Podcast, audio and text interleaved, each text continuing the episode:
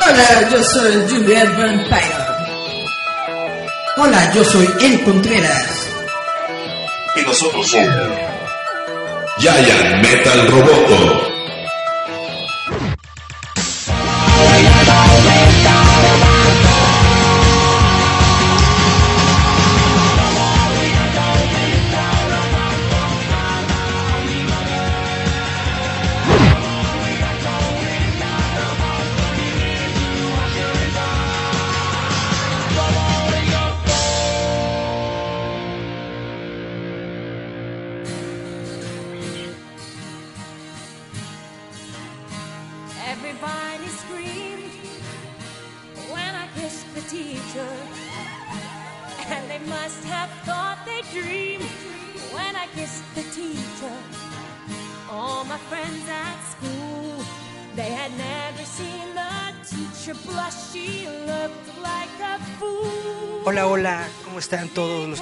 Escuchando? Esto es Giant Metal Roboto.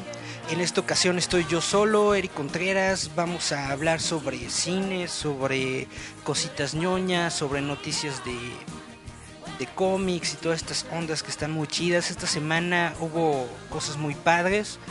Con lo primero con lo que quiero comenzar es con la película de Venom. Normalmente, o bueno, posiblemente ya todos ustedes vieron la película de Venom porque se estrenó en el fin de semana pasado. Y básicamente pues, es la única película de, del género, ¿no? De superhéroes y de cosas fantásticas que tenemos en estos momentos. Básicamente casi todo el mundo ya la vio. Hay algo, hay un fenómeno muy interesante sobre esta película porque aunque la crítica especializada básicamente la destrozó, hay muchas personas a las que le está gustando, de hecho la están viendo y la están, están yendo a las taquillas de los cines a verla. De hecho, tuvo una apertura histórica en lo que se refiere a, la franquicia de Spider-Man dentro de Sony. Eh, me parece que abrió con 80 millones de dólares en los Estados Unidos durante el fin de semana pasado, entonces realmente es una película a la que le ha ido muy bien eh, taquilleramente, muchas personas la querían ver, muchas personas eh, quieren ver obviamente a, a Tom Hardy. Y el personaje de Venom en general es un personaje muy famoso, muy popular, desde la década de los 90, desde que eh, se plasmó en las páginas de, los cómics, ha sido un personaje muy, muy, muy popular. Yo siento que un poco ha sido un poco explotado dentro de los cómics de Marvel, uh, demasiado, pero eso ya es otra onda. Todos sabemos que, bueno, y por si no lo saben, el personaje de Venom se originó en los cómics en una saga que se llamó Secret Wars, Guerras Secretas, en donde el traje de Spider-Man pues eh, se destruye y necesita un reemplazo y encuentra un traje negro, pero este traje negro resulta que le da habilidades mejores, pero ya cuando regresa a la Tierra resulta que escucha otra voz y que hay una conciencia dentro del traje, bla bla bla, este, etcétera. Y pues resulta que es un organismo simbionte que se quiere apoderar del cuerpo de Peter Parker. Eso está muy chido. Algo que me gustó mucho de la película de Venom es de que, por ejemplo, en la serie animada de los 90 en Radioactive Spider-Man, el origen del simbionte se da de que hay una exploración en el espacio, hay una hay una misión a la luna, me parece, en donde se encuentra el hijo de J. Jonas Jameson, que es el, el, el, capitán Jameson, se encuentra de astronauta dentro de esta misión y por azares del destino se encuentran con el simbionte y el simbionte pues llega a la Tierra, ¿no? Y esto es algo muy padre porque en la película que acabamos de ver con Tom Hardy, eh, en los primeros minutos pasa algo muy similar de que llega una nave eh, estrellándose al planeta Tierra por un accidente y uno de los pilotos es justamente el capitán Jameson. No se dice eh, directamente si es o no el hijo de J. Jonas Jameson, pero pues, obviamente tiene que ser y si no lo es, de todas formas es un eh, guiño muy chido, muy padre para todos los fans de los cómics que metieran a, a Jameson dentro de la historia. Hay muchas personas que están diciendo que, por ejemplo, en la primera mitad de la película se les hace que es un poco aburrida y lenta. Yo no sentí que estuviera aburrida, probablemente sí está un poco más largo de lo que debería, pero me parece que es un muy buen arco, porque una de las cuestiones con las que yo me identifico mucho del personaje de Spider-Man es precisamente su actitud como muy humana, es decir, tiene fallas, tiene errores, como todo el mundo mete la pata y trata de hacer lo mejor que puede con sus habilidades y con su vida. Y el Eddie Brooke que estamos viendo en este en esta película básicamente e, es algo así, es una persona que quiere hacer el bien, eh, por el, vaya, en muchos momentos de la película se dice que es un perdedor, ¿no? Entonces quiere hacer las cosas bien pero no le salen bien y de hecho crea una situación que eh, hace que lo despidan tanto a él como a su como a su pareja en ese momento y pues bueno esto catapulta todo lo que es la la, espiral de decadencia de Eddie Brooke dentro de la cinta. Esto muy bien se pudo haber realizado, yo creo, a lo mejor con un montaje más pequeño de unos 10-15 minutos a lo mucho, que nos mostrara precisamente cómo es la vida de Eddie Brooke, cómo es eh, su carrera de reportero y por qué detiene tanto odio ¿no? a la Fundación Vida que, que está investigando. Pero de todas formas, aunque es un trayecto muy largo en lo que llegamos al simbionte de Venom. Yo creo que es una buena parte de la película. Creo que ayuda a que nosotros nos identifiquemos con el personaje y de que sintamos algo por él y realmente, realmente a mí me gustó. Ahora bien, la película luce y resalta en el momento en el que llega el simbionte a la pantalla. Cuando comenzamos a ver la interacción del simbionte con Tom Hardy, que de hecho es un rol doble, Tom Hardy hizo las dos voces, hizo la voz de Venom, hizo la voz suya, obviamente. Pero me parece que es una es una dinámica muy padre, muy cómica. Es como una película de, de acción policíaca, se podría decir, de los compañeros que están en una misión y que al principio probablemente no se llevan bien o no se entienden bien, pero resulta de que se compenetran, una onda así, ¿no? Como arma mortal, por ejemplo, pero sin Mel Gibson básicamente a mí me pareció a mí me pareció bien lograda, a mí me gustó mucho la película, me pareció que no es tan mala como dejan ver las, las críticas, no es tan baja como le pusieron en el en Rotten Tomatoes, ¿no? Que creo que tiene una calificación de 3%, 13%, una onda así, no creo que sea para tanto. Si es no es una joya de la cinematografía, nunca lo va a ser pero no es una película tan tan tan mala que merezca una calificación tan baja. Yo creo que realmente es una es una película disfrutable, es una película entretenida y sobre todo es para los fans de los cómics. Si te gusta el personaje de Venom, si te gusta el personaje de Eddie Brooke, si te gusta todo este universo, pues realmente lo vas a disfrutar. Al menos yo lo disfruté.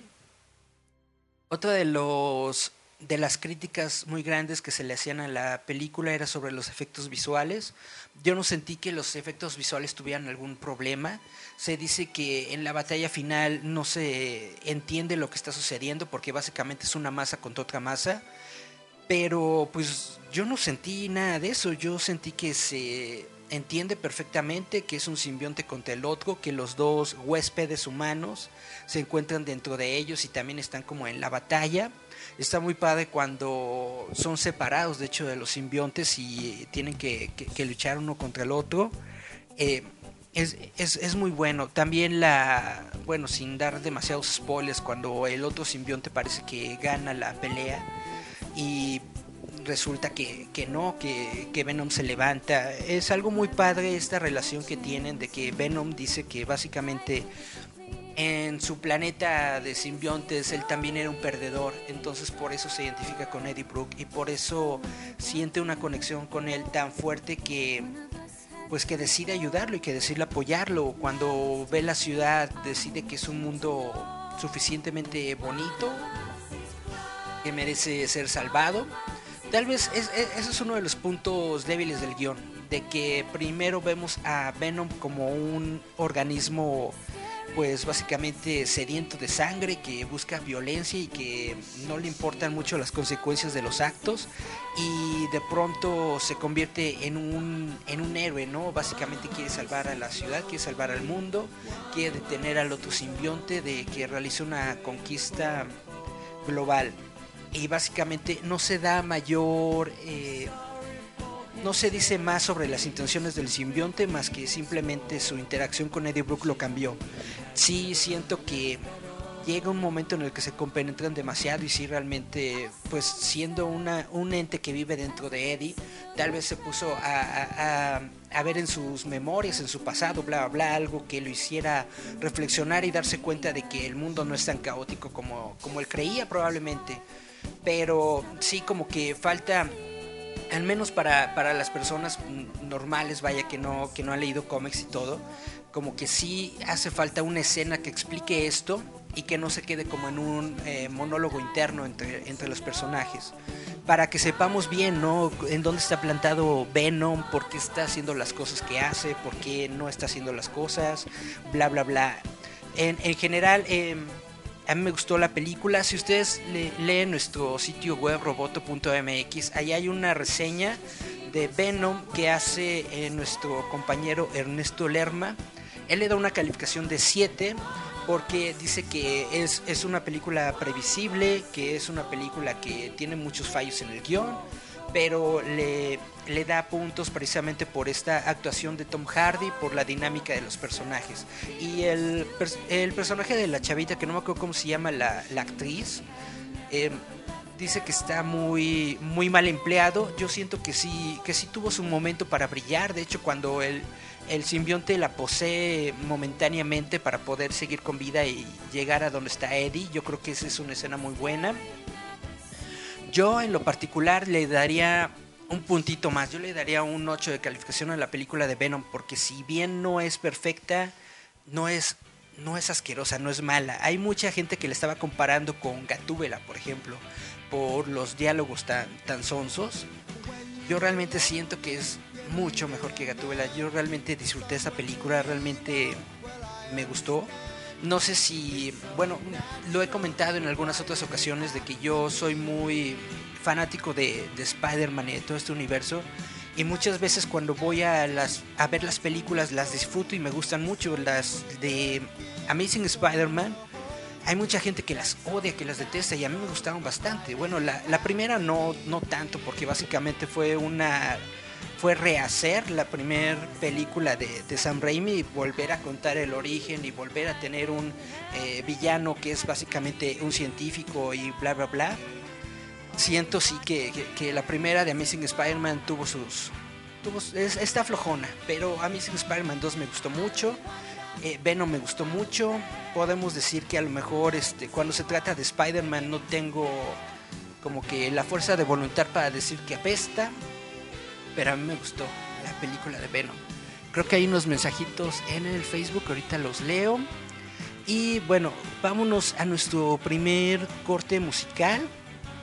Eh, durante esta semana llegó una convocatoria de Universal para ir a ver una, una premiere de una película pero nos pidieron que tuviéramos reseñas de, películas de Universal y entre esas películas que tenemos que reseñar se encuentra eh, Mamma Mía, Here, I Go, Here We Go Again, que es la segunda parte, que es como una secuela y precuela de la primera película de Mamma Mía. La estuve viendo en estos días para poder realizar la, reseña que nos están pidiendo.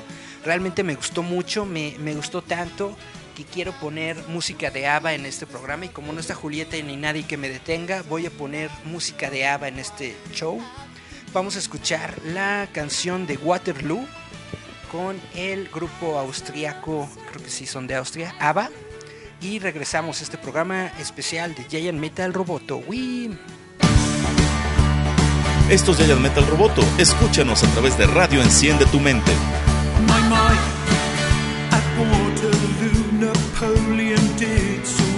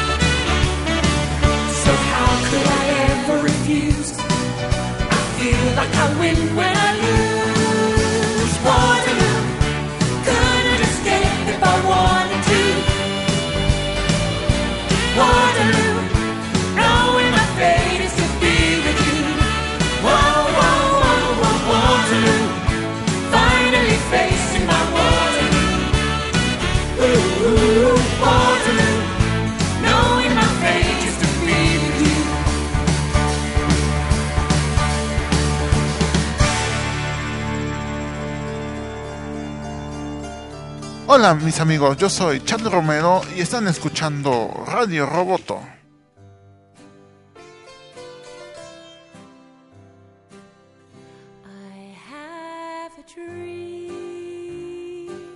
Ok, ya estamos de regreso aquí en Giant Metal Roboto, en este especial que se llama Cuela y Precuela, porque nuestro compañero Naranjito, Orange, Orange Jukes, que se encuentra en Facebook, bueno, no sé si nos está viendo en este momento, pero en uno de los programas anteriores que estuvimos haciendo, él dijo que mi sección en la que hablo de cine se debería llamar Cuela y Precuela. Y pues como básicamente eso se va a tratar de todo el programa de hoy porque estoy solito, eh, esto es como una especie de programa especial extendido, versión extendida de cuela y precuela. Chan, chan, chan, chan, chan. Espero que les guste. Y pues como les estaba diciendo antes del corte musical, estuve viendo la película de Mamma Mía. Solamente lo voy a comentar muy rápido porque después me dicen que, que eso no es muy, este, muy machín. Pero realmente es una película muy padre, muy genial, me gustó mucho, sobre todo porque a mí me encanta el cine de, de musicales, me, me- me gusta mucho el teatro musical, me gusta mucho la banda de ABBA y realmente ver esta película hasta me sacó lágrimas porque realmente es una historia muy, muy, muy buena. Les voy a dar el spoiler. eh, se supone que debería aparecer más Meryl Streep porque Meryl Streep de hecho fue la protagonista de la primera película y fue básicamente como la superestrella no que, que estaba en el cartel y que hizo que pues que toda la gente fuera al cine a verla.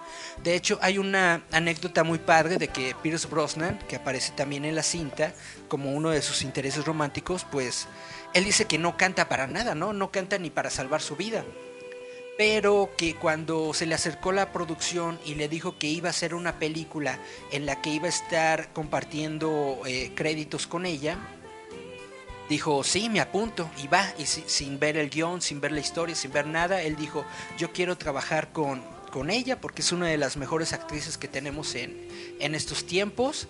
Y se anotó. Y resulta que obviamente como es una película musical, pues el personaje tenía que cantar y como él no cantaba nada, pues eh, si han visto la primera película de Mamma Mía se podrán dar cuenta de que las escenas de Pierce Brosnan se sienten un poco, digo, no, no suena mal, pero no está su voz, digamos, al nivel de todos los demás cantantes de, de la película. Es, es algo muy padre y de hecho en esta nueva, en esta secuela, pues básicamente solamente canta un, un- par de estrofas, Pierce Brosnan, pero son estrofas muy fuertes porque precisamente son de, de la canción que le cantó en la primera película, que dice, este, bueno, ¿cómo puedo vivir sin ti? Bueno, no me acuerdo bien ahorita de la, de la letra de la canción, pero es muy padre, es, es muy padre el papel que tuvo. Y como le estaba diciendo, se supone que Meryl Streep era la, la protagonista de la primera película, se supone que debería ser la protagonista de la segunda, ¿no? Pues no, nos engañan un poco porque de hecho la película comienza de que el personaje de Meryl Streep, eh, Donna, ha muerto y se trata de la historia de la hija, pues como eh, cumple el, sueño de su mamá de crear un hotel bonito, cinco estrellas allí en Grecia, ¿no? Pero al mismo tiempo la película se va al terreno de las precuelas porque nos muestra la adolescencia de Donna cuando está con sus otras amigas y tienen su, su trío de Donna y las Dynamo, creo que se llama, y que cantan y se divierten mucho y bla bla y cuando Donna conoce a, los a los tres papás o a los tres posibles papás de, de esta pues de su hija.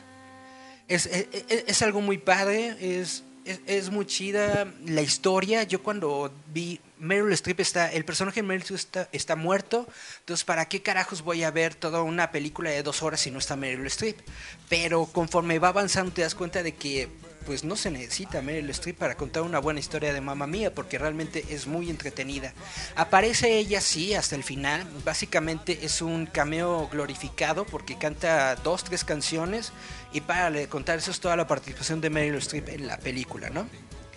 Y bueno, para no eh, aburrirlos demasiado, eh, me voy a quedar aquí en mi crítica de, Mamma Mía. Solamente voy a decir que es muy buena película, me gustó mucho, me gusta mucho la música de ABBA.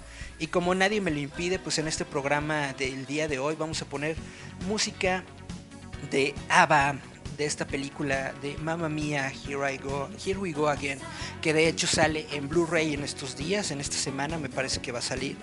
Pero vámonos a las noticias ñoñas, chavitos. Nada más déjenme que cargue aquí mi chunche.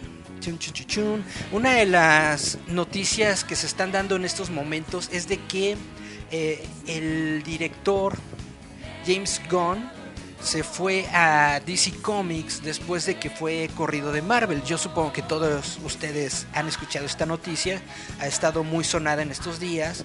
Resulta que James Gunn hace como unos 10 años hizo unos comentarios bobos en Twitter que básicamente son, son broma, ¿no? Son cosas que uno dice en, esos momentos y pues alguien lo desenterró, lo encontró y se hizo un escándalo que dijo Disney, ¿cómo va a ser posible que esta persona no se puede no puede estar trabajando en una película de Disney, bla bla bla, etcétera, etcétera, total que lo corrieron de Marvel.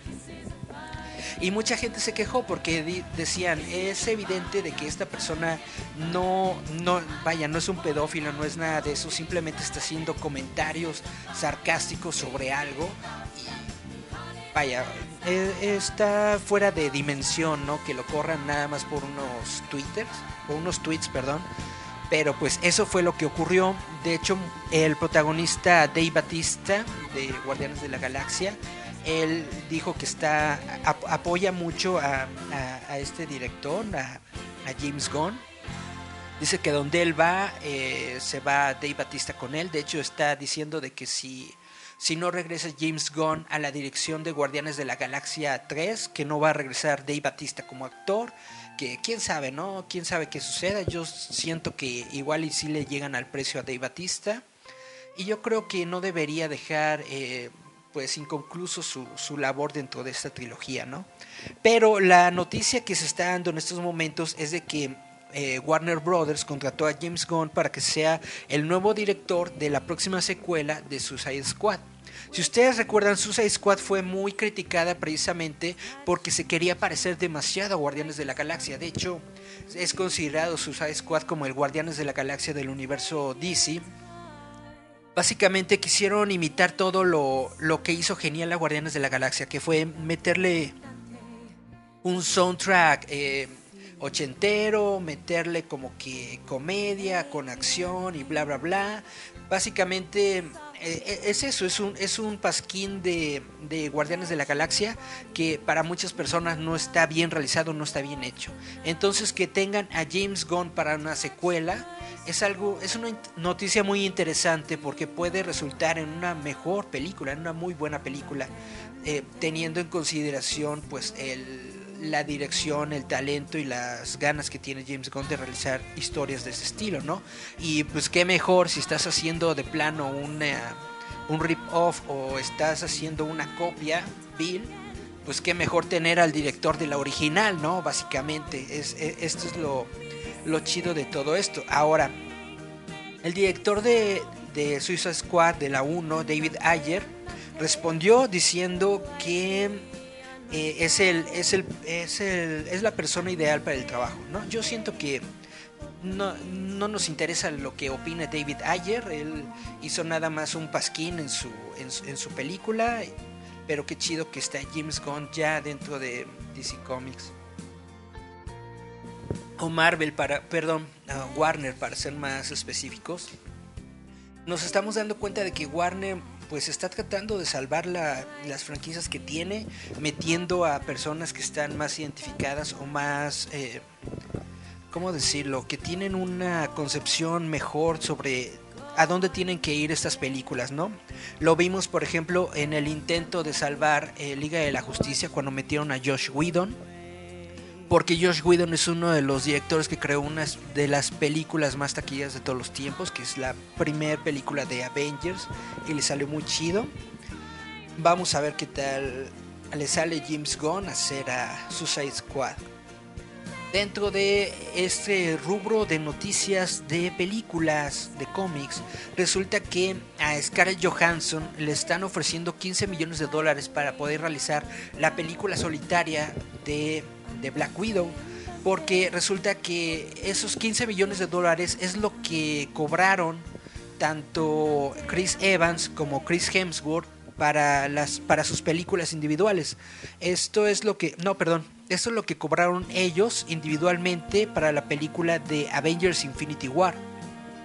Entonces ella lo que está buscando es equilibrar su salario al mismo nivel de ellos y está pidiendo 15 millones de dólares para hacer la, la, película de Black Widow, que yo creo que sí se lo merece y que realmente es algo que ya nos, nos deben de hace mucho tiempo porque Black Widow es un personaje muy, muy significativo, es básicamente el único miembro femenino de los Vengadores y la actuación de Scarlett Johansson y la manera en la que ha llevado al personaje dentro de estas películas yo siento que está bastante bien y bastante fuerte con las expectativas que se tienen sobre Miss Marvel y sobre los números fuertes que se tiene de, de recepción, es decir, de que a la gente le está gustando todo el concepto, le está gustando el, el tráiler, le están gustando los, tra los, los trajes y todo esto, yo siento que se están dando cuenta, ¿no? De que este es el momento perfecto para hacer una película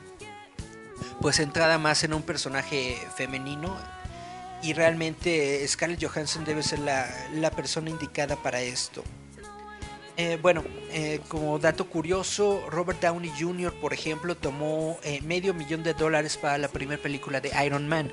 Pero recordemos que antes de que el estudio Marvel se convirtiera en el monstruo que es en el día de hoy, pues era básicamente un estudio pequeño independiente que tenía nada más sus, sus, personajes, sus licencias y querían hacer algo con eso, ¿no? Querían tomar el mundo por sorpresa con los personajes de Marvel, haciendo cine de superhéroes creado por los creadores de los superhéroes, ¿no? Básicamente llevar el espíritu Marvel de los cómics al cine. Y lo lograron con la primera película de Iron Man. Eh, la primera película de Iron Man fue un hitazo que muy poca gente se esperaba. Fue eh, catapultó de nuevo a Robert Downey Jr. a la fama, pero recordemos de que la primera película fue completamente independiente. Con lo que cerró el trato Robert Downey Jr. es que básicamente eh, le iban a dar un trato por, por, por, varias películas, ¿no? No me acuerdo cuántas fueron, 10 películas o una onda así para que le fuera redituando en el tiempo, ¿no? Su, vaya, su, su, dinero, su, su, salario. Y creo también por ahí se está comentando o se comentó en algún momento de que también tiene residuos de las ganancias de las películas Robert Downey Jr. Entonces básicamente por eso él está súper feliz y contento de estar en el universo Marvel. Como otro dato, Chadwick Boseman eh, fue pagado 2 millones de dólares por la película de Black Panther. Eh, sí, ahora Robert Downey Jr. está haciendo 50 millones de dólares por cada película en la que aparece. Aunque todo esto, según está diciendo Disney, son conjeturas, que porque su, su política es no discutir ni, ni cifras exactas de lo que le paga a los actores, ni por cuánto se, se, hacen los contratos, ni nada de esto, ¿no? Entonces básicamente es lo que se sabe dentro del medio, pero sin estar completamente confirmado. Todas estas informaciones llegan de la revista de Hollywood Reporter. Y pues bueno, vamos a cortar este segundo bloque. Vamos a escuchar otra canción de ABBA. Vamos a escuchar la titular de la película, que es la canción de Mamma Mía y regresamos a Giant Metal Roboto. Yeah. Recuerda que estás escuchando Giant Metal Roboto a través de Radio Enciende tu Mente. I was cheated by you, and I think you know when. So I made up my mind, it must come to an end. Look at me now. Will I ever learn? I don't know how, but I suddenly lose control. There's a fire within my soul. Just one look and I can hear a blowing. One more look and I forget everything. Whoa. mamma mia, here I go again.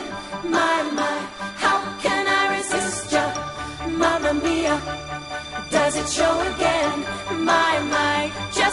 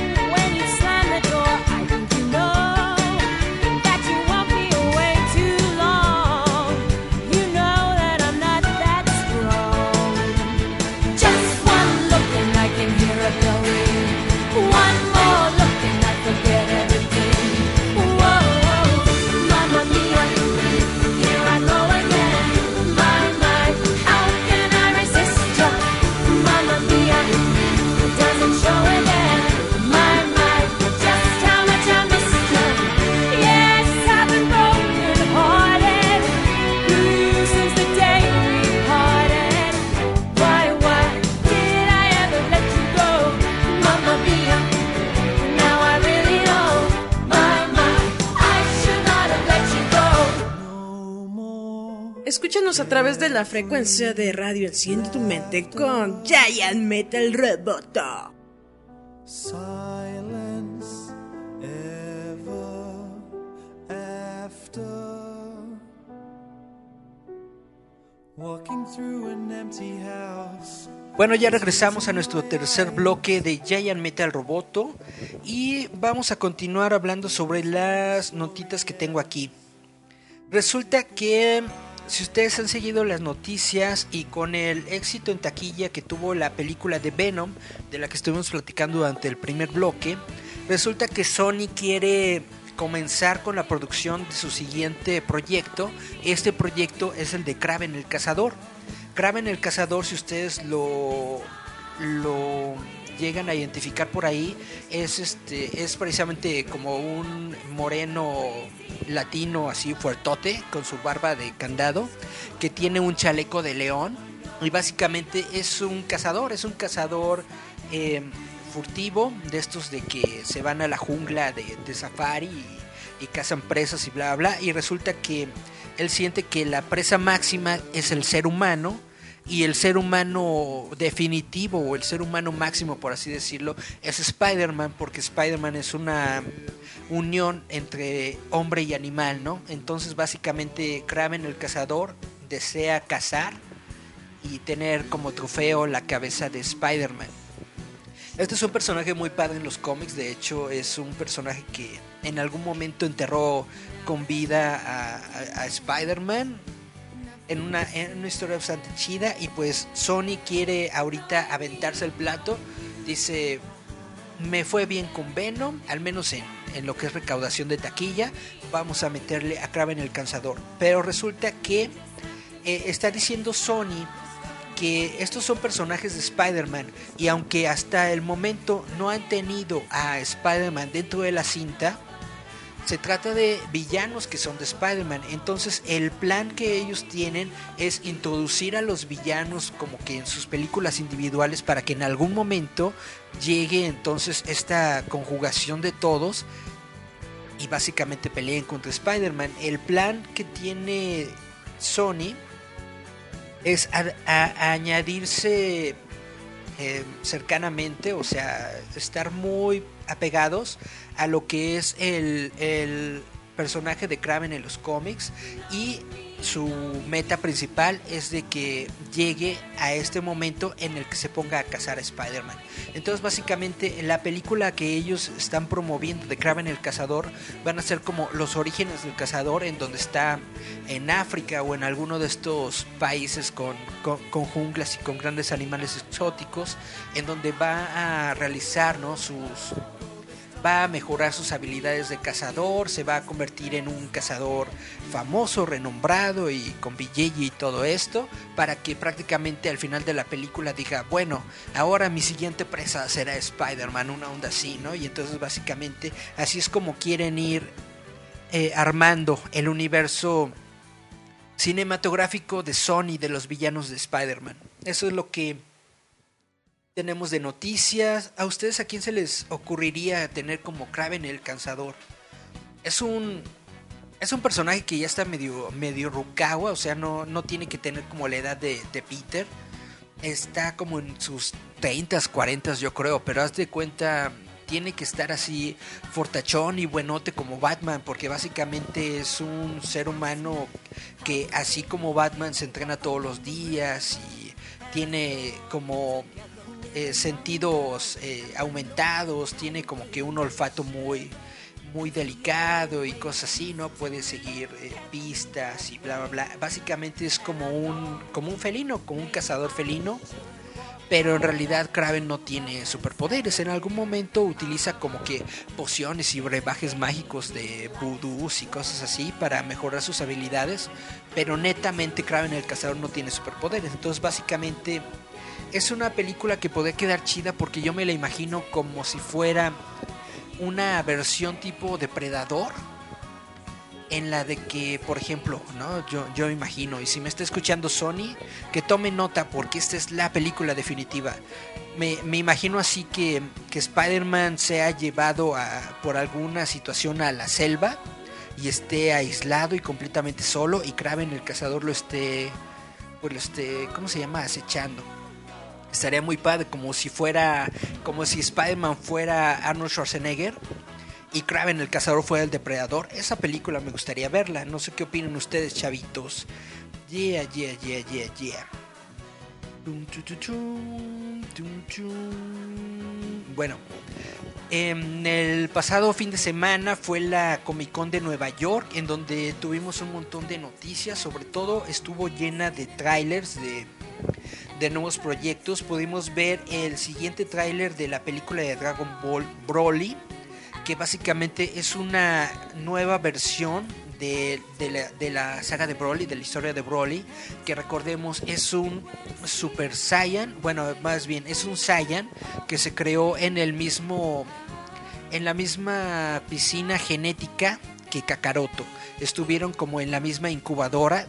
Kakaroto era un chillón y entonces los, los chillidos de, de, Kakaroto como que hicieron que el otro tipo, que Broly se volviera emo y cuando que se volviera emo y que se volviera como que irresistible, perdón, que no resistiera, que no fuera empático básicamente, que se enojara por todo. Y pues ya después de mucho tiempo resulta que se vuelven a encontrar y que resulta que Broly fue alterado genéticamente y de que él fue el, primer Saiyan que se convirtió en, Super Saiyan. Entonces él es el Super Saiyan de la leyenda, él es el, el, Super Saiyan que originó la leyenda del Super Saiyan. Se encuentra con Goku y pues pelean, pero Broly se pone así super ponchado, como cuando Trunks tiene su tercera transformación en la serie original. Y le dice Vegeta que, que deje esa transformación porque lo que porque los músculos no lo son todo. Es mejor tener agilidad que tener unos super músculos, porque eso solamente te cansa y bla bla bla, ¿no? Pero resulta que Broly sí puede con todo. Puede tener sus super músculos y puede tener una agilidad y pues vence o trata de vencer a Kakaroto. De hecho, hay, hay dos películas en la que regresa Broly, pero ya ni siquiera pelea con Kakaroto, pelea con Gotenks. Y bueno, lo que vamos a tener en los, en los cines es una nueva versión de esta historia. Se estrenó el segundo tráiler de Dragon Ball Broly. Como le estábamos comentando también la semana pasada, se estrenó el tráiler de Daredevil.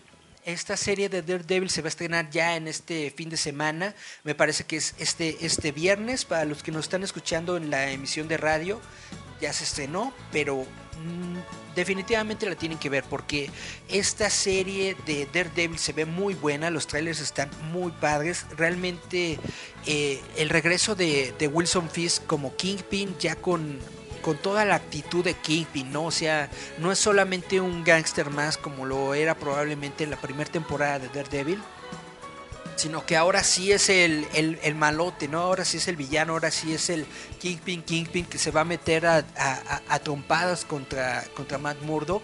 En lo, en lo que se ve en el tráiler, eh, Kingpin eh, sabe la identidad secreta de, de Daredevil, ¿no? Sabe que es Matt Murdock y lo quiere exponer al mundo pero además al mismo tiempo Kingpin contrata a un doppelganger, es decir, a una persona que se haga pasar por Daredevil, que eh, va a ser Bullseye. Bullseye es uno de los personajes icónicos de, de Daredevil, que le tiene mucho coraje, no me acuerdo por qué, pero básicamente es una persona que tiene como una capacidad sobrehumana de dar siempre al blanco, ¿no? Por eso se llama Bullseye. Yeah, yeah, yeah. Se ven muy padre los trailers, se ve muy padre el, el regreso de Matt Murdock a su, a su traje original de la primera serie, es decir, a su, a su trajecito negro, nada más con una máscara de tela, porque algo le pasa a su traje que lo tiene el, la otra persona, es decir, Bullseye, para hacerse pasar por Daredevil. Es una serie muy chida. Yo ahorita estoy viéndola, pero no puedo comentar nada porque tengo un embargo de, de, comentar la serie hasta el estreno. Pero realmente se las recomiendo mucho. Eh, también vimos el tráiler 2 de Star Trek Discovery. Si ustedes han escuchado este programa de radio, sabrán que yo soy muy fan de Star Trek y que de hecho eh, fui de los pocos fans de Star Trek que estuvieron defendiendo la serie de Discovery. Porque Star Trek se debe... Star Trek se, trata de descubrimiento, de, de, nuevas cosas, de maravillarte con el futuro, de maravillarte con las posibilidades y de todo lo que hay en el mundo, ¿no? Entonces básicamente eh, la filosofía de Star Trek es abrazar lo diferente y entonces eh, que los fans se pongan a discutir de que esta serie se ve chafa, de que no es de la línea temporal Prime, de que es de la línea Kelvin y bla bla bla, pues no va con el espíritu de Star Trek, no va con la filosofía de Gene Roddenberry, ¿no? Entonces desde el principio yo he dicho que deben de ver la serie de Star Trek Discovery y si ustedes la han visto, la, la primera temporada podrán probablemente estar de acuerdo conmigo de que es una muy buena serie eh, tiene el espíritu de Star Trek de, la investigación, del asombro por las cosas nuevas que hay en el universo, pero al mismo tiempo tiene como que esta calidad humana de las situaciones que le suceden a los miembros de la tripulación y que poco a poco van eh, modelando ¿no? la manera en la que se crea la federación que vemos en, en el Star Trek clásico, por así decirlo. En este tráiler de la Comic Con de Nueva York, lo más interesante que vemos es de que ya se nos muestra al nuevo actor que va a interpretar a Spock.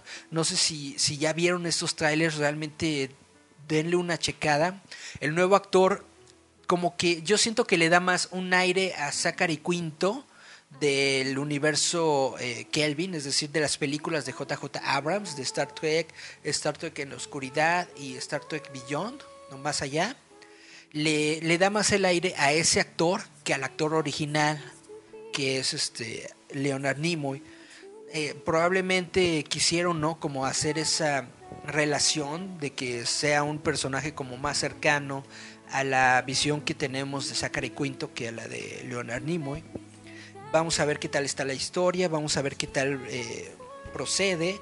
Si ustedes vieron la, la serie de de Discovery sabrán que el personaje principal de esta, de esta historia, de hecho, fue adoptada por los padres de, de, Spock, entonces es como una especie de medio hermana o hermana punitiva, no sé cómo se le dice, hermana política de Spock, entonces en ella recae la misión de buscar a Spock cuando Spock eh, resulta perdido en acción. Vamos a ver al Capitán Pike, porque Capitán Pike fue el primer eh, capitán bajo el que sirvió Spock cuando era primer, eh, primer al mando, ¿cómo se dice? Primer almirante, una onda así. Entonces vamos a ver, yo supongo, al Capitán Pike llegando con la tripulación de, de Discovery y probablemente buscando a, a esta chavita protagonista que no me acuerdo cómo se llama.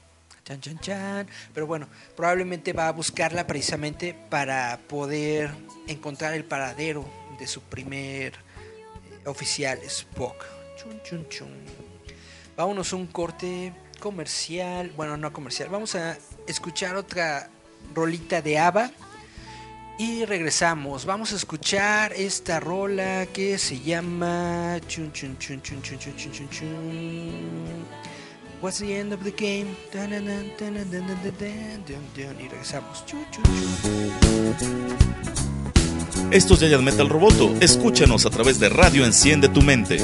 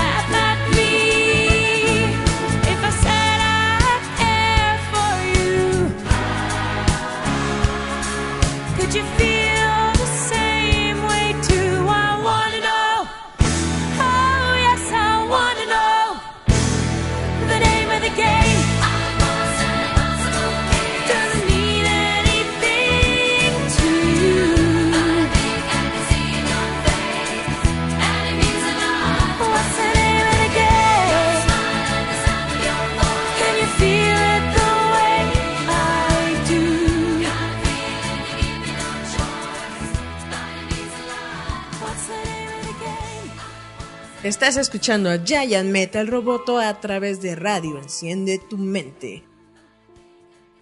I must have left my house at eight because I always do. My train, I'm certain, left the station just when it was due. Y regresamos. Y bueno, les quería platicar un poco sobre la película de Halloween porque Halloween es una de mis películas favoritas de todos los tiempos del mundo mundial. La Halloween original de John Carpenter, yo creo que es una, netamente es una obra maestra del cine. Si ustedes lo ven, es, es, es una película perfecta. Tiene buen guion, tiene buenos actores, tiene buen ritmo. Realmente te, te llega, te, te compenetra con los personajes y tiene a uno de los mejores villanos de la, de la industria del cine que es Michael Myers. Y les quiero comentar sobre esta película porque resulta que la próxima semana va a llegar a los cines eh, la nueva versión de Halloween que es como una especie de secuela. Es una secuela, pero es una secuela directa de la primera película de Halloween. Es decir, de que todas las demás películas, Halloween 2, 3, 4, etcétera, etcétera, todas esas eh, se salen de la continuidad o tómenlo como si fuera este otro universo, como un what if, ¿no? De qué sucedería. Y solamente toma en consideración la película original de Halloween de 1978. Entonces, eh, si ustedes recuerdan el final de la película de Halloween, eh, aparece, bueno, lo, tiran desde un balcón y llega el doctor Loomis, se asoma y ya no está el cuerpo. Eh, lo que dice esta nueva versión o esta nueva secuela es que Michael Myers de hecho se fue capturado y fue llevado a un manicomio en donde ha estado en revisión psiquiátrica durante estos 40 años. Ahora bien, en la segunda película de Halloween, en Halloween 2, se introdujo el concepto de que Michael Myers de hecho era el hermano de del personaje de, de Jamie Lee Curtis. Ah, no, ¿cómo se llama? Laurie, Laurie Strode. Se supone que era el hermano de ella y que por eso precisamente había buscado, la había buscado a ella específicamente en esta noche de Halloween cuando escapó del, del manicomio para ir a matarla porque tenía una obsesión enfermiza con, con, su familia, con su legado y todo esto, ¿no? Pero esto es, un, esto es algo que se introdujo dentro de Halloween 2 y este es uno de los elementos que esta nueva versión va a descartar completamente. Va a regresar a las raíces de la primer Halloween en donde básicamente Michael Myers es una persona completamente extraña a, Laurie Strode. Es un desconocido que simple y sencillamente regresa al barrio en donde creció, en donde se encontraba su casa. Y en cuanto ve a las, a las niñeras y a todo lo que está ocurriendo, llega y comienza con una ola de, de, asesinatos, sin razón, sin sentido, sin nada, ¿no? Entonces de esto se va a tratar la película, de que después de 40 años, Michael Myers vuelve a escapar, regresa a su, a su hogar, a, su pueblo, y comienza otra vez con una serie de asesinatos, pero ahora está buscando él específicamente a Lowry, porque Lowry fue la única víctima que escapó de su primer de su primer masacre. Entonces es algo más impersonal, pero al mismo tiempo yo siento que le da un poco más de, de peso a, la a la dicotomía de entre estos personajes que no necesitan tener una relación carnal en el sentido de que no necesitan ser de la misma familia, no necesitan ser hermanos para tener algo entre ellos, ¿no? En el momento en el que Michael Myers llegó al pueblo y asesinó a todo el mundo, cambió la vida por completo de todos los habitantes y sobre todo de Laurie. Entonces, esa es la ese es el vínculo que existe entre ellos dos. Laurie, eh, después de ser sobreviviente de todos estos eventos, ya no pudo llevarse bien con la sociedad. Básicamente se encontró traumada todo el tiempo y en un estado de te dice cuando sientes que todo el mundo te vigila, paranoia. Se encuentra en un estado de paranoia constante, siente que en algún momento va a regresar Michael y pues no está equivocada, llega llega Michael, pero después de 40 años. Resulta que esta, esta fricción que, que, tiene Lori con la sociedad en general hace que se separe de su, de su madre, tiene una hija después, se separa de su hija, y entonces básicamente es como la, la pariente ruquita loquita, ¿no? De la, de la familia, ¿no? Que cree que hay un asesino serial detrás de ella, y pues resulta que sí, que sí hay un asesino se- serial detrás de ella. Entonces esta película va a explorar la relación de Laurie con su hija, con su nieta, creo que también con su madre. Van a ser varias generaciones de, de personas que precisamente fueron cambiadas y fueron distorsionadas por los hechos ocurridos en, la, en el Halloween de 1978 por la masacre eh, comenzada por Michael Myers. Entonces, el concepto es muy interesante. Las críticas que se han realizado a esta película son muy buenas. Dicen que tiene una, una batalla entre Laurie y, Michael que es muy... que, que sí te llena básicamente. Porque eh, ellos dos ya, ya se habían peleado en una película anterior y, y el personaje de Laurie murió. Pero a mucha gente no le pareció que, que muriera de esa manera el personaje como que la querían ver irse con, con y platillo, una onda así. Y esta nueva película va a poder darnos una, una nueva versión de este enfrentamiento. Un enfrentamiento yo creo que es más como de, de iguales. En lugar de que sea siempre, ¿no? De, del asesino contra la víctima y la víctima indefensa. En este momento ya se encuentran los dos en un nivel, se podría decir, eh, equitativo y entonces la lucha tiene que ser mucho más entretenida, más dinámica. Eh, yo la espero ver, la, la vamos a ver la próxima semana, eh, a principios de la semana va a ser la función para prensa y después en el fin de semana, viernes, sábado, si no estoy mal eh, informado, se va a estrenar la película para todo el público. Obviamente vamos a tener la reseña de Halloween en roboto.mx. Chan, chan, chan. Vamos a ver qué otras notitas tengo por acá. Estaba yo revisando en mis, en mis correos todos los boletines de prensa que me han llegado, porque hay muchas cosas que, que me han llegado y que no he anunciado. Por ejemplo, me llegó aquí de que Netflix está aumentando la inversión en Latinoamérica de series y eh, producciones originales. No sé si ustedes han visto las producciones latinoamericanas que se están realizando en Netflix. Yo realmente siento que a lo mejor está un poco descuidado. Porque por ejemplo el proyecto de Club de Cuervos y el de La Casa de las Flores básicamente son telenovelas y no es que yo tenga algo en contra del género de telenovelas o en contra de algo de Netflix, pero yo siento que cargan mucho con ese con esa escuela o con esa tradición de hacer las cosas que se tiene en la televisión abierta mexicana, es decir, cargan mucho con la escuela Televisa, con la escuela TV Azteca, de tener estos diálogos eh, acartonados, eh, sin vida, básicamente son personas eh, sin expresiones, repitiendo guiones muy, muy bobos, repitiendo líneas bastante inverosímiles y básicamente sin, sin meterle feeling, sin meterle alma y todo esto. Entonces, este es el formato que yo siento que se está llevando a todas las producciones, al menos mexicanas, dentro de Netflix. De, en una producción, por ejemplo, como La Casa de las Flores, se lleva bien porque entra dentro del género de, de parodia o se crea una sátira de sí misma, en el sentido de que te hace sentir que obviamente están, ellos saben, ¿no? Que, que, están haciendo básicamente una telenovela y, y- y se entregan al formato de telenovela. Pero por ejemplo, en, un, en algo como Club de Cuervos, que se supone que es como más una serie, no se siente como una serie, se siente como una telenovela.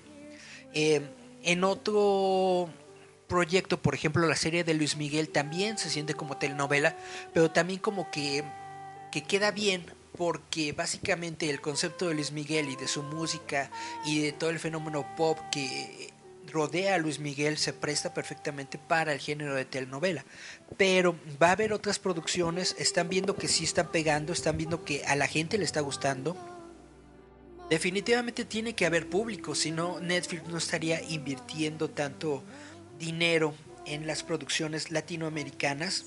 Básicamente ahorita le están invirtiendo a Colombia, Bogotá, porque están haciendo nuevos títulos. Por ejemplo, eh, serie Siempre Bruja, que es una serie original colombiana. La Casa de las Flores, que es una... Ya se confirmó segunda y tercera temporada, esta es producción mexicana. Nicky Jam, El Ganador, que es una producción filmada en Colombia, México y Puerto Rico. También está eh, Frontera Verde, que es una serie original colombiana. Y La Reina del Sur. Esta es otra onda que yo tengo en contra de las producciones latinas, de que básicamente solamente meten temas de narcotráfico, ¿no? Solamente del narco y de las drogas y de que esto y que el otro, de que... Eh, ¿Cómo se dice? Van a gloriar, glorificar la imagen del narcotraficante y ponerla en un, en, en un eh, nivel casi como endiosado, ¿no? De que ah, los narcotraficantes son buenos porque invierten en carreteras, porque invierten en recursos, porque invierten en la gente, en cosas que no nos da el gobierno. Y eso realmente es, es, está muy jodido, tanto por el gobierno que no da a la gente lo que necesita, como por estas bandas delictivas que toman la oportunidad, dicen, ah, la gente no tiene carreteras, vamos a construirle una carretera y así nos ganamos su, su empatía, ¿no?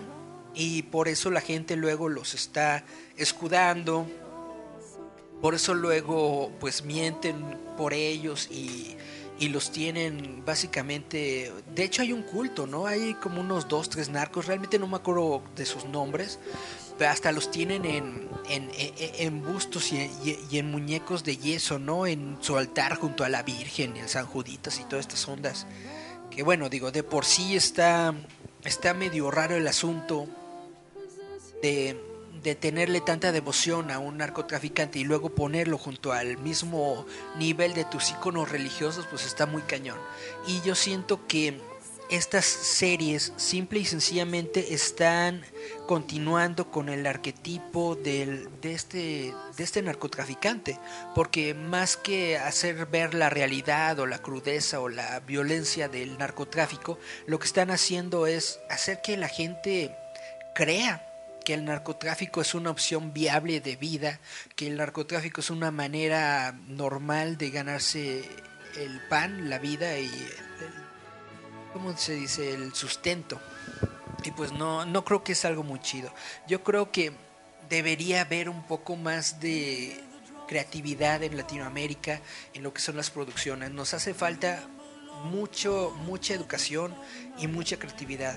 Nos hacen falta, por ejemplo, programas eh, educativos infantiles. Aquí lo hemos dicho varias veces.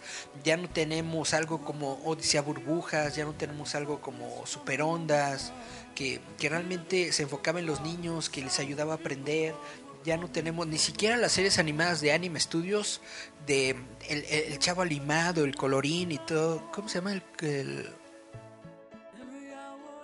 Chapulín Colorado, Chapulín Colorado, el Chavo y estas cosas. Que bueno, nunca he sido yo fan de, de, Roberto Gómez Bolaños, pero mínimo había una producción para niños, específica, específicamente para niños y enfocadas para niños, que, que ahora ya no tenemos.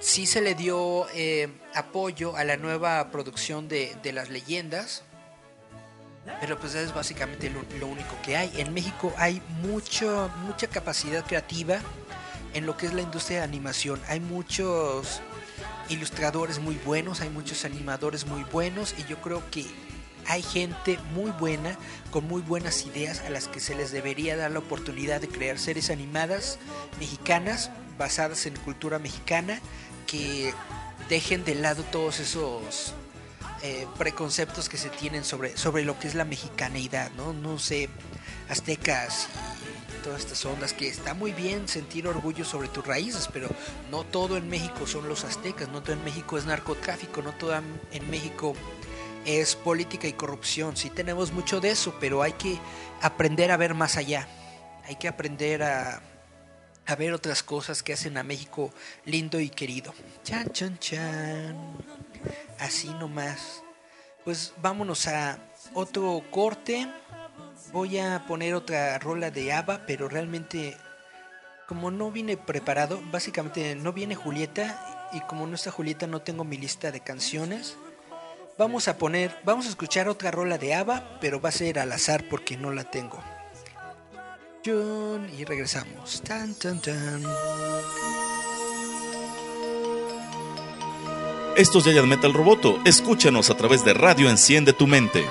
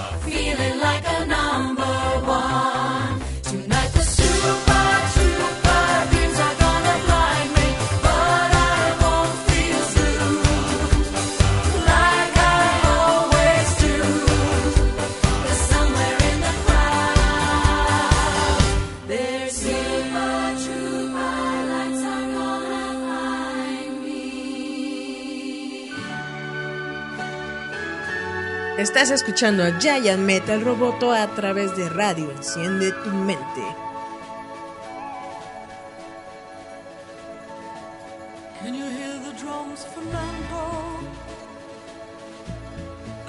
ok, volvemos a este programa de Azolórzano en Giant Metal Roboto, en donde estoy yo solito, debrayando y hablando conmigo mismo sobre las cosas que a mí me gustan y que quién sabe si alguien más le importan, pero de todas formas las estoy diciendo porque yo lo. Sobre los comunicados de prensa que traigo de, de Netflix, hay uno que me llamó mucho la atención y es de que hay una nueva producción que se llama Las Crónicas de Navidad. Esta es una aventura navideña eh, para toda la familia, pero lo que me llama la atención es de que Kurt Russell da vida al personaje de Santa Claus y de hecho subieron unos carteles de Kurt Russell con su greña larga y su barba blanca y todo esto y realmente se ve bastante chido. Hay que, hay que darle una oportunidad, como estaba diciendo en el bloque anterior, hacen falta producciones infantiles, hacen falta pues cosas para todo, para todos los personas, para todos los géneros, para todos los gustos. Y realmente no hay Navidad si no tenemos un especial navideño. Eso es algo muy chido. Y que Kurt Russell sea Santa Claus, pues resulta bastante genial. Ahora, Chris Columbus es el productor. Eso es algo que no me llama mucho la atención. Ustedes saben que Chris Columbus hizo las películas de Mi Pobre Angelito. Él hizo la primera película de Harry Potter, por ejemplo. Siento que su estilo se quedó muy estancado en los ochentas. Su, su, su estilo narrativo de hacer las películas de, de, tal forma y no evolucionarlo. Entonces yo siento que a lo mejor él no es la mejor persona para crear historias contemporáneas, pero bueno, vamos a ver qué tal le queda esta producción de las crónicas de Navidad que podemos ver precisamente en la Navidad dentro de nuestra plataforma favorita de Netflix. Y ya me quedé sin notas preparadas, pero bueno, Vamos a ver qué nos sacamos de The Braille en estos momentos. Algo que también estaba viendo. Eh, esta película de. Ah, acaba de salir una nueva película de Constantine animada del universo DC animado. No la he visto, solamente he visto los trailers, pero se ve bastante chida.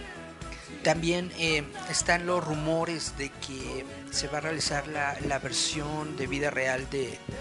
Eh, Justice League Dark, que bueno, estos rumores llevan muchos años, desde antes de que comenzara la, la producción de la primera película de Justice League, ya se estaba diciendo que iban a hacer la Justice League Dark.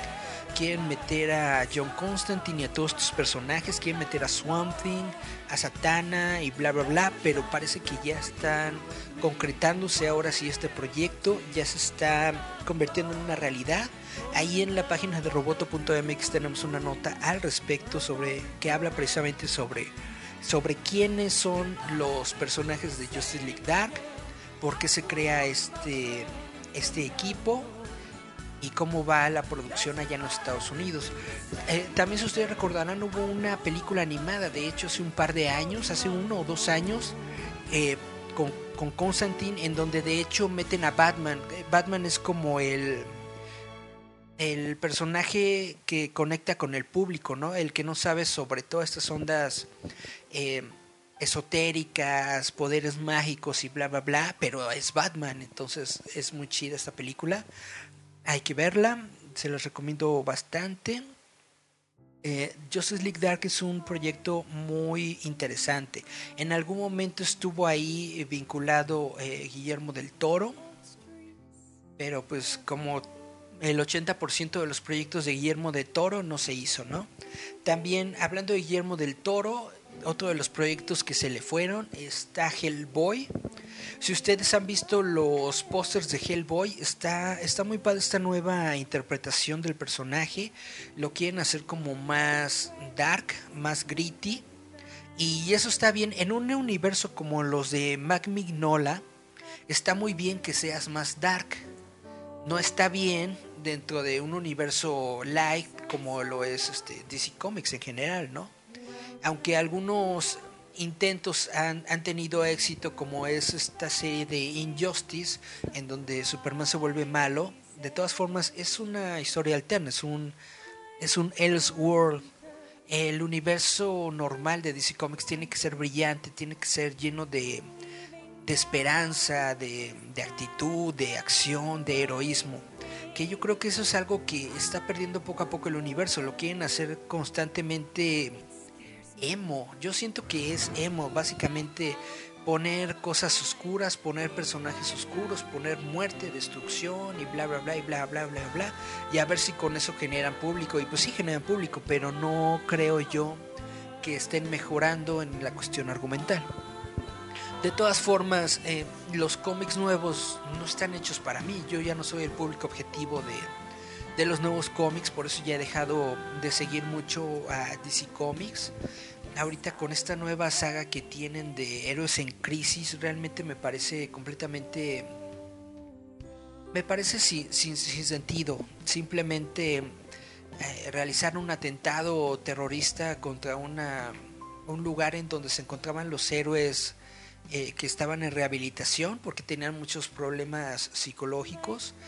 Llega una llega alguien ahí cuando están más vulnerables y los mata. Yo siento que es nada más matar por sin sentido o simplemente quieren como colgarse en el mame de la tragedia, como hacer resonancia de todas estas matanzas de estudiantes que se están generando, bueno, estudiantes y gente normal, ¿no? Que se están generando prácticamente eh, cada dos meses, cada tres meses en los Estados Unidos, ¿no? En donde llega un francotirador y en el momento que menos te lo esperas, en, en un bar, en una plaza, en una escuela, en un centro comercial, en donde tú menos te lo esperas y en donde crees que estás más a salvo, de pronto llega un tipo y empieza a balearlos a todos, ¿no?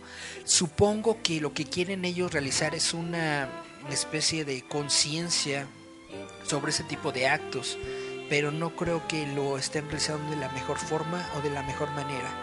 Eh, como dentro de nuestro, también le- les recomiendo otra vez el sitio roboto.mx, ahí nuestro compañero Jerry Darko, de hecho, hace una analogía de esta nueva historia de Héroes en Crisis y la compara con eh, Crisis de Identidad, que fue una historia que apareció aproximadamente hace unos 15 o 20 años, hace como unos 15 años, en donde uno, uno de los personajes, la, esposa del hombre elongado, Sue Dibney, es asesinada. Y esto crea un conflicto entre toda la, la Liga de la Justicia, porque básicamente el asesino tiene que ser una persona en la que ellos confían, uno de, de ellos mismos, porque básicamente ahí están en juego las identidades secretas, eh, los grupos de amigos y bla, bla, bla. Tiene un arco muy, muy, muy oscuro sobre, sobre Doctor Light, sobre Satana borrando mentes. De ahí sale eh, Batman que ya no confía en la Liga de la Justicia, que crea al, al, al gran hermano, el ojo. Una onda así. Crea una in- inteligencia artificial para estar espiándolos a todo el mundo. Crea planes para poder este detener a la Liga de la Justicia, bla bla. Básicamente ese es el momento en el que la Liga de la Justicia dejó de ser brillante y bonita y esperanzadora y se convirtió en dark y gritty. Eh, que digo, está bien para una o dos historias, pero no siento que esa sea una dirección que se tenga que seguir durante todo el tiempo en, un, en, un- en una historia de cómics. No siento que, que haya cabida para tanto para tanta oscuridad en un mundo de tanto color. Llámenme, llámenme bobo, pero eso es lo que yo siento. Por eso me gustan más los cómics de Doctor Who, porque son más brillantes. Y hablando de Doctor Who, resulta que en este fin de semana pasado, el domingo pasado, si no estoy mal, sí, el domingo pasado, se estrenó el primer episodio de la nueva temporada, es la temporada 12, si no estoy equivocado, la nueva temporada de Doctor Who, en donde por fin tenemos a una protagonista femenina. Y a mí me gustó mucho, me gustó muchísimo esta, este, esta nueva iteración de Doctor Who, nueva personificación de Doctor Who, porque se siente como el Doctor, no importa que sea una mujer, no importa que no es un hombre, no importa que no es un tipo de, con acento escocés y, todo esto. Realmente el personaje como tal se sigue sintiendo como el doctor, se sigue preocupando por, por las personas, se sigue preocupando por los seres humanos, se sigue preocupando por salvar a la tierra y yo creo que esos son partes cruciales del personaje que resuenan y que se mantienen y que por eso crean un episodio tan bueno como fue el primer episodio de esta, de esta nueva temporada con la actriz, ay que siempre se me olvida el nombre, pero ya se me ya me acordaré, espero yo, antes de que termine el programa. Eh, eh, ella, ella resulta, resulta muy buena dentro del papel porque tiene esa jovialidad y ese brillo de doctores anteriores, por ejemplo, como eh, la, personificación que hizo Matt Smith del doctor, que era como más, más joven, más brillante, más alegre, pero al mismo tiempo tenía como una, una tristeza escondida, que era muy genial de, de toda su serie. Eh, al mismo tiempo tiene como que eh, el, ímpetu y las ganas de, crear cosas. Algo que me gustó mucho es de que el doctor perdió su... La doctor perdió su, su, su sónico y ya no tiene a su TARDIS porque explotó durante el final de la de- de- del, último especial navideño en donde vimos a Peter Capaldi y la re- re- reencarnación, resurrección, regeneración. Y resulta que, pues, sin sus herramientas tiene que crear unas nuevas. Se mete a un taller eh, donde hay algunas cosas. Hay una, hay una como pod, eh, se llama una cápsula de transporte alienígena, de donde toma algunas partes y bla bla, y crea su propio destornillador sónico, que es algo que no habíamos visto al doctor hacer en mucho tiempo. Los doctores anteriores normalmente hacen como mueven unas palanquitas en la tarde, bla bla bla, y resulta chum sale un nuevo destornillador, ¿no? Pero aquí realmente vemos al doctor me- metiéndole este puliendo metal, cortándolo, haciendo la forma, eh, soldando circuitos y todo. Básicamente, yo siento que es una manera muy buena de introducir a este nuevo personaje porque te deja ver la la humanidad que tiene o la, ¿cómo se dice? La- los atributos que tiene este nuevo doctor, que es más de, meter las manos, de hacer las cosas, de, ser creativo, de, ser este, inventivo. Me gustó mucho es- esta nueva, esta nueva forma del doctor. Es una serie que, que sigue, a mí me sigue intrigando, me sigue gustando. Una de las cosas geniales por las que me gusta Doctor Who es, es el terror. Es una serie que es, es para niños, pero es una serie que aterroriza a los niños. De hecho, dentro de Gran Bretaña se tiene como esta gran tradición de ver Doctor Who detrás del sillón porque los niños cuando están viendo Doctor Who y aparece un monstruo, un villano y todo esto como que se, esconden detrás del sillón para no ver la- las escenas ¿no? de, miedo entonces esta gran tradición se ve completamente reflejada en este nuevo episodio de Doctor Who donde el villano es un alienígena cuya cara está hecha con, dientes porque todas sus, a todas sus víctimas que, logra matar le arranca los dientes y se los clava en la cara, ¿no? Entonces es una visión realmente grotesca, pero entra muy, muy, muy en, forma con un Doctor Who clásico, con, con- una ciencia ficción bonita, eh, elegante, con un terror clásico. Realmente me gustó mucho este nuevo, es- este nuevo Doctor Who. Esperemos que todos los Esperemos que toda la temporada esté así de buena. Realmente le auguro mucha, mucha atención. Mucho rating a, a esta, temporada. Hay muchas personas dentro del fandom de Doctor Who. Prácticamente se dividió a la mitad. Las personas que dicen voy a seguir viendo Doctor Who porque me gusta la serie y no me importa quién eh, interprete el papel. No hay que darle una oportunidad. Y por el otro lado están todas las personas que dijeron, no, es una mujer, lo echaron a perder, de- acabaron con 54 años de, de historias, de legado de Doctor Who, y voy a dejar de ver la serie para siempre, ¿no? Entonces, pues qué bien que se vayan. De todas formas, Doctor Who va para muchos años, va a seguir existiendo y yo creo que el fandom de Doctor Who tiene para mucho más.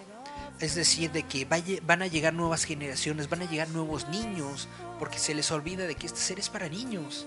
Eh, la disfruta toda la familia, pero básicamente el público objetivo de Doctor Who son los niños, ¿no?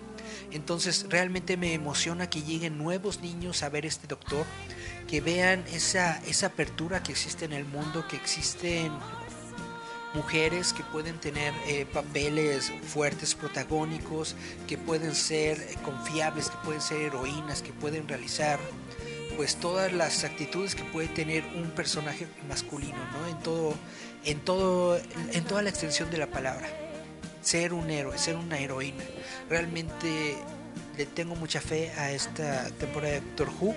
Estoy queriendo hacer un especial de Doctor Who. Ya sé que muy poca gente ve esta serie, básicamente yo y dos cuates en todo México, yo, yo supongo. Estoy tratando de contactarme con un club de fans de Doctor Who que vimos en la, en la Unboxing Toy Convention. Cuando fuimos a esta convención, eh, estaba un club de fans que se llama La Caja Azul. Estoy tratando de, de contactarlos para que vengan aquí al programa, para que hagamos una reflexión y un programa especial sobre Doctor Who, porque esa serie de televisión yo creo que es una de las mejores series de televisión que existen en todo el mundo, de las mejores series de televisión del mundo. Y si no me creen, véanla. Y si no les gusta, reclámenme. Pero eso es lo que yo creo y siento y aprecio sobre Doctor Who. Pues, eh, si no conté mal, estos fueron cinco bloques. Este ya es el final de- del quinto bloque. Entonces, básicamente ya terminamos con este programa. Ah, que ha estado bastante cansado. Es realmente cansado echarse como unas dos horas. Bueno, como hora y cacho. Hablando solo. Pero esperemos que, Julieta ya nos pueda acompañar en el próximo programa. En estos momentos se sintió un poco malita, se sintió un poco enferma, pero ya esperemos que se mejore y que esté con nosotros la próxima semana. De todas formas, les recuerdo que vamos a tener a Ultraman Daco, la banda argentina, el 25 de octubre aquí en este programa en entrevista. Vamos a tener también la próxima semana eh, entrevista con el director del Festival Mórbido de Terror y muchas otras cosas más. Vámonos, les voy a dejar otra vez con música de ABBA, les voy a dejar con dos rolitas al azar de ABBA. Ahorita las van a descubrir cuáles son. Nos despedimos del radio.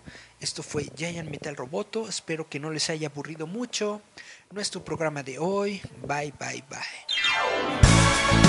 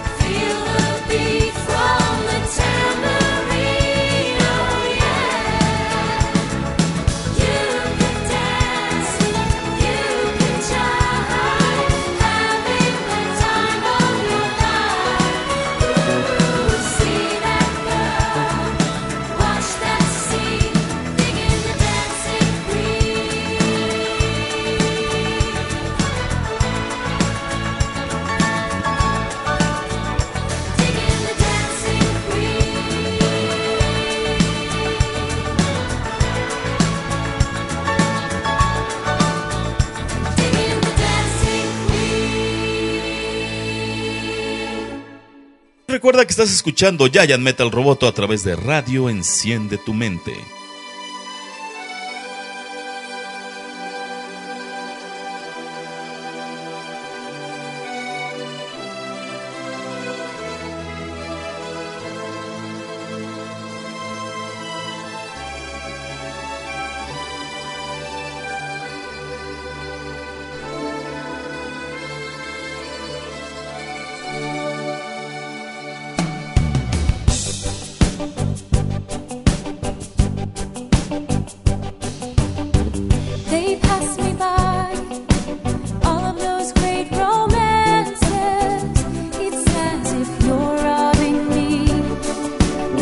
right, full chances.